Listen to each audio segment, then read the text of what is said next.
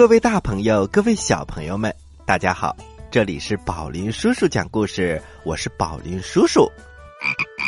我是宝林叔叔的故事小助手大青蛙呱呱，你们好吗？啊，小青蛙呱呱，之前我们一直介绍你叫小青蛙，怎么突然改名字叫大青蛙了呢？嘿嘿，宝林叔叔，嗯，我发现了一个秘密。啊，什么秘密？嗯，叫大字的都非常的酷，非常的勇敢，比如大象、大老虎、大棕熊等等等等。嗯，叫小的名字呢，嗯，就有点小气了，比如小蚂蚁、小兔子、小猴子，是不是啊？所以我不要叫小青蛙，我要叫大青蛙。哈哈，好吧，大青蛙呱呱。那么今天呢，我们就来听一听名字里有“大”字的动物的故事。小朋友们，你们也要揉一揉大耳朵，好好来听一听吧。故事一箩筐，故事一箩筐。大象和蚂蚁。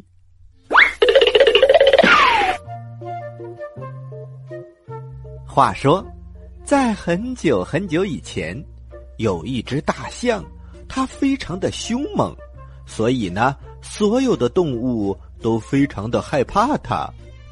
可是，蚂蚁却不怕大象。哎呀，这个消息可传到了大象的耳朵里。什么？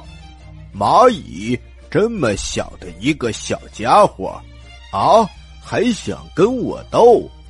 看我不一脚就把他踩扁！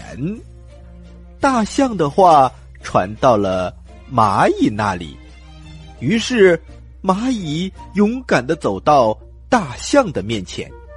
大象，我来了！大象听到了蚂蚁的声音，它抬起脚准备踩蚂蚁，可是它却找不到。蚂蚁在哪？他心想：“天哪，怎么这么小？我都看不到它。”可是大象死要面子，不敢说出来，只能凭感觉踩了下去。嘿嘿，没踩着。蚂蚁非常的得意。嗯，我刚才不是想踩你。你这个小东西，我要想踩你，你还能躲得掉？蚂蚁听到大象说这句话，脑子里灵光一动，想到了一个好主意。大象，我看你是看不到我吧？啊，这个大家伙！还没等大象回答，蚂蚁就噌的一下跳了起来，它爬到。大象的腿上，狠狠的咬了一口。哎呀，好疼！呃，不是疼，是好痒。大象非常的痛苦，想挠却挠不到。好了好了，我投降了。蚂蚁，呃，你还是爬下去吧。好的，大象，我就是想让你知道，以后你一定要帮助动物们。不可以欺负他们，听到了没有？要不然呐，我叫我的七大姑八大姨都来咬你的腿，可是你又没有东西挠，痒死你！好了好了，我答应了，答应了。从此以后，大象再也没有欺负小动物们了，而蚂蚁也成了大家心目中的英雄。大雁。和鸭子，在很久很久以前，多久呢？呃，反正是很久很久，具体有多远我不知道。只不过那个时候，大雁和鸭子是两姐妹，她们都住在南方的一个湖边。后来，南方的气候发生了变化。很多的湖都干枯了，包括他们生活的那一个，也都没有了水。于是，大雁提议：“妹妹，咱们去北方的海边吧。”“好啊！”于是，大雁和鸭子这对姐妹第一次出远门。鸭子看到一群正在低空盘旋的鸽子，就好奇的问：“姐姐呀，我们为什么不和他们一起飞去北方呢？”大雁回答说：“他们是在玩游戏，并没有打算飞去北方。”我不信，他们怎么会不喜欢北方的大海呢？哎呀，傻妹妹，不信你就问问他们。于是鸭子慢慢的拍着翅膀，回头冲鸽子们喊了起来：“哎！”美丽的朋友们，你们去不去北方的海边呢？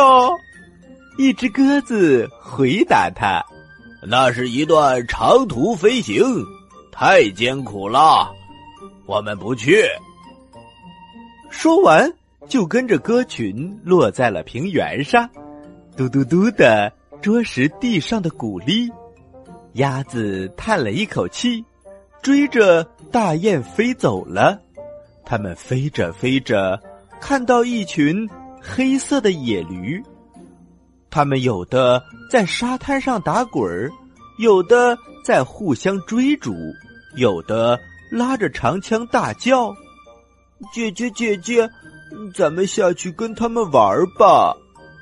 大雁看了看鸭子，不行，快飞吧，咱们的路程还远着呢。太阳落到地底下去了，天空中有一阵风吹了过来，鸭子一连打了好几个冷战。姐姐，我们已经飞到北方了吗？没有，还远着呢。嗯，我们什么时候才能休息呢？快了，快了，前面有一个小沼泽，到了那里。我们就可以休息啦。就这样，他们飞呀飞，终于飞到了一个小湖边，终于可以钻进芦苇丛里休息一会儿了。到了大半夜，鸭子忽然被一种什么声音给吵醒了。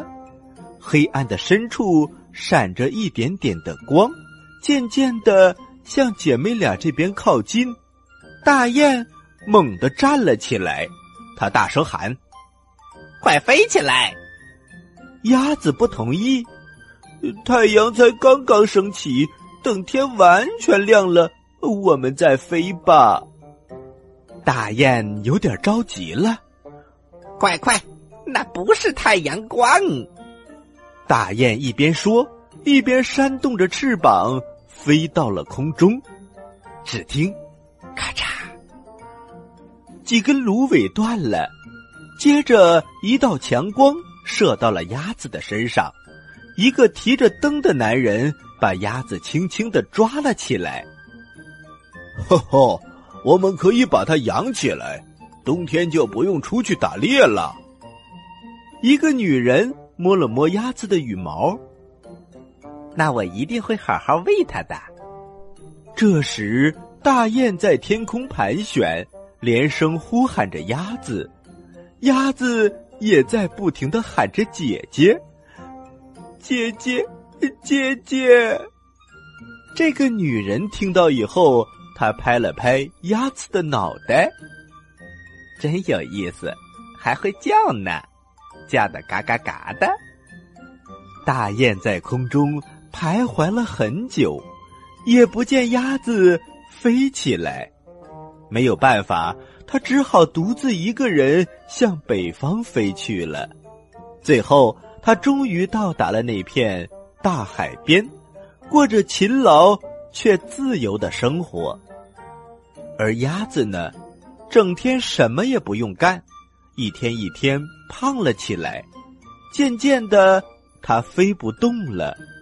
后来，它不会飞了。最后，它连飞是什么都不懂了。它只有偶尔记起大雁的时候，才会悲伤而又软弱的叫两声：“姐姐呀，姐姐呀。”于是，大雁和鸭子变成了两种不同的鸟。大棕熊和野猪，作者苏珊·克莱勒，安特耶·德雷舍尔，出版中华工商联合出版社，翻译高坚梅。传说在远方的九号森林里有一座老房子，房子中。窗户、砂浆、石块儿应有尽有，可惜这只是一个传说，因为在远方的九号森林里并没有什么房子，只有一座房子残留下的一些东西，是什么呢？那是一面高墙，以及顶上的两扇小窗户。不过。不管有房子还是没房子，又有什么关系呢？有两个小家伙还是照样生活在那里。在长着十五棵合欢树的一侧，住着一头大棕熊。它靠着墙搭了个棚子，这里能挡风遮雨，还不会弄乱他的发型。而墙的另一侧住着石子野猪，其实它只是一只普普通通的野猪，只不过它喜欢石子路，一条平整的、两侧开满鲜花的石子路。而在高墙的另一侧，它恰好拥有这样一条路，美极了。我要说的就是这些了。大棕熊、高墙和野猪，小朋友们，你们记住了吗？今天的故事就是发生在这三样东西之间。但是有一件小事让这个故事变得长了几厘米，那就是大棕熊和野猪并不认识彼此，他们背靠背住着。却都不知道自己其实并不孤单。这样也好，这样大棕熊就可以放心的把它的合欢花的蜂蜜堆在那里，野猪也可以毫无顾忌的在石头堆里打滚儿。两个家伙都心安理得的生活在自己的小小世界当中。不过。还有两件事让他们很不满意。一是大棕熊和野猪都有同样的毛病，那就是耳鸣。每天夜里，大棕熊的耳朵里都是呼噜呼噜的声音，野猪的耳朵里也是轰隆轰隆的，把所有的好梦都吵碎了。第二个是。他们都有一个同样的心愿，这个小小的暖暖的心愿就是：什么时候能碰到一个伙伴，来和自己一起分享蜂蜜，或者石子儿，或者快乐。这个心愿，在今年的秋天变得格外强烈。大棕熊已经好几个星期都睡不着觉了。他总是想：今年冬天储藏的蜂蜜是否太多了？我一个人能吃得完吗？野猪也总是在床上翻过来翻过去，翻过来又翻过去。他一直在琢磨，那条石子路对一只野猪来说是否太宽、太长了呢？终于有一天，他们再也忍耐不住了。大棕熊这么想，野猪也这么觉得。那看不见的寂寞让两个人都受够了。好在对付强烈的寂寞有一个祖传秘方，那就是照片。他们要把照片挂在墙上，熊的照片或者是野猪的照片。就这样，他们可以在不安的夜里安慰那颗寂寞的心。大棕熊在森林的尽头的小城里买了三十七张带框的熊的照片，而野猪则从森林边上的村子里买来了四十二张野猪的照片。可惜，卖照片的不管挂照片。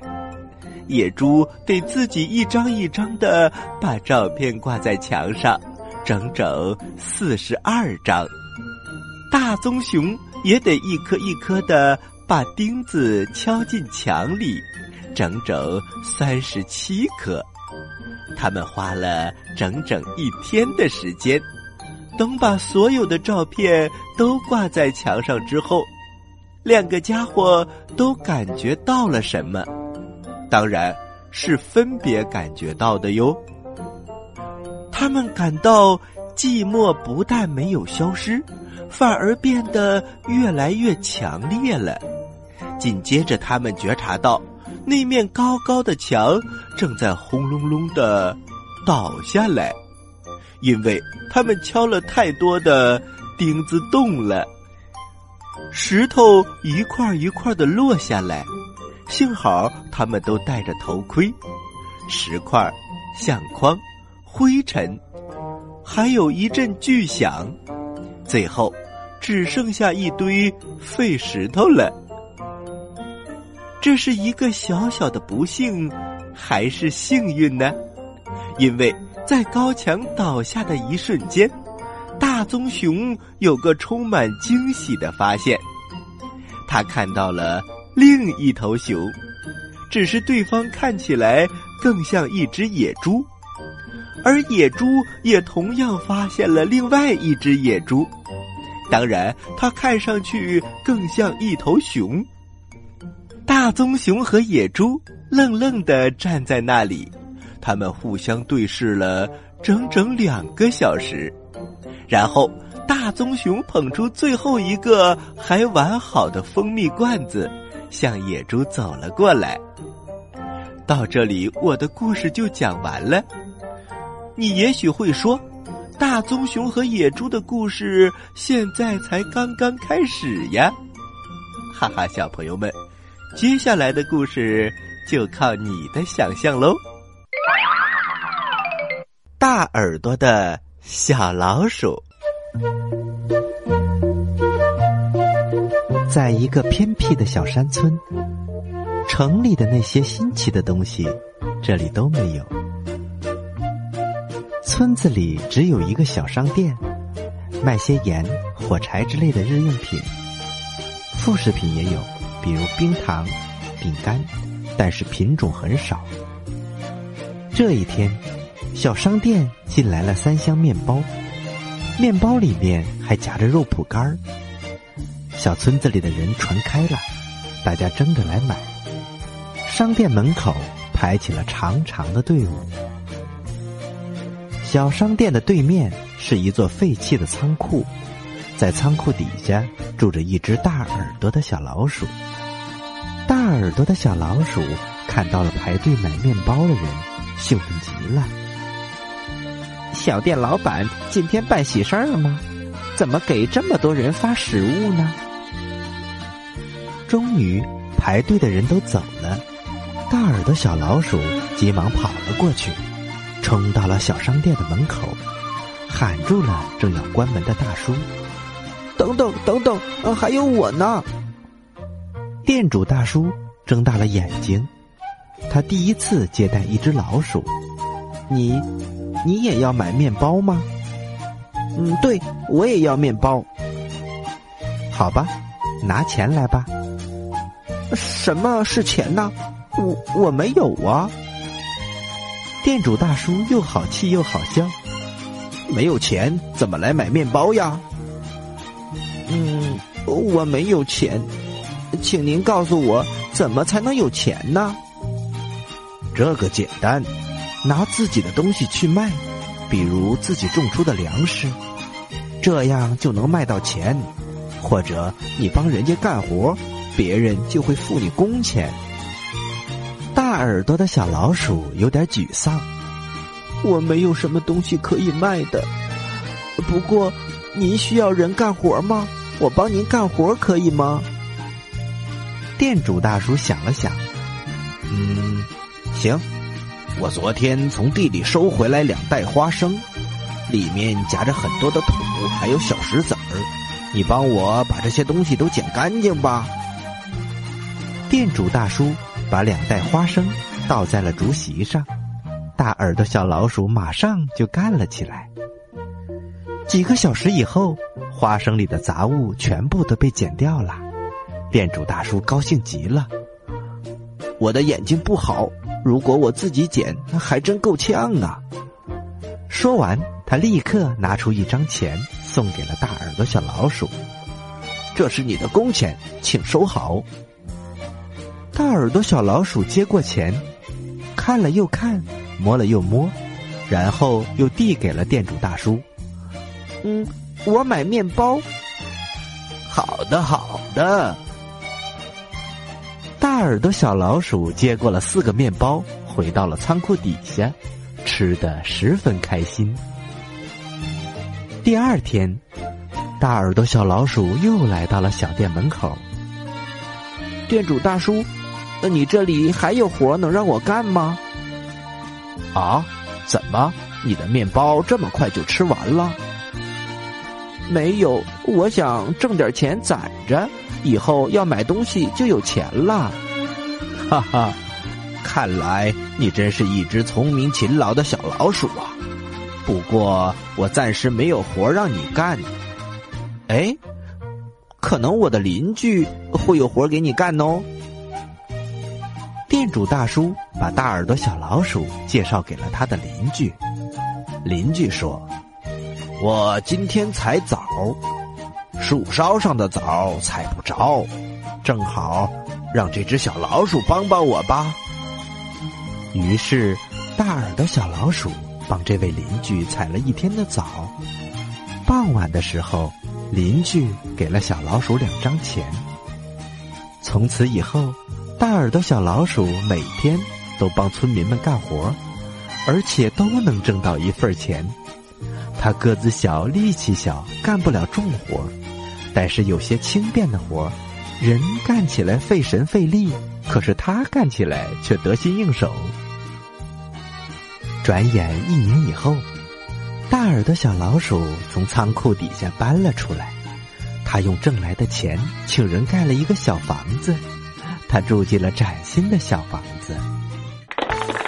小朋友们，不管是大还是小，他们都有各自的特点。和各自的本领，接下来我们就请小青蛙呱呱给我们提一个大问题。我来问，你来答，呱呱提问题。小朋友们，今天我们听了很多大字开头的故事，嗯，那么我的问题来喽，你知道多少以大字开头的动物呢？请你把他们的名字发送给宝林叔叔和小青蛙呱呱吧。咱们下期再见。下期再见。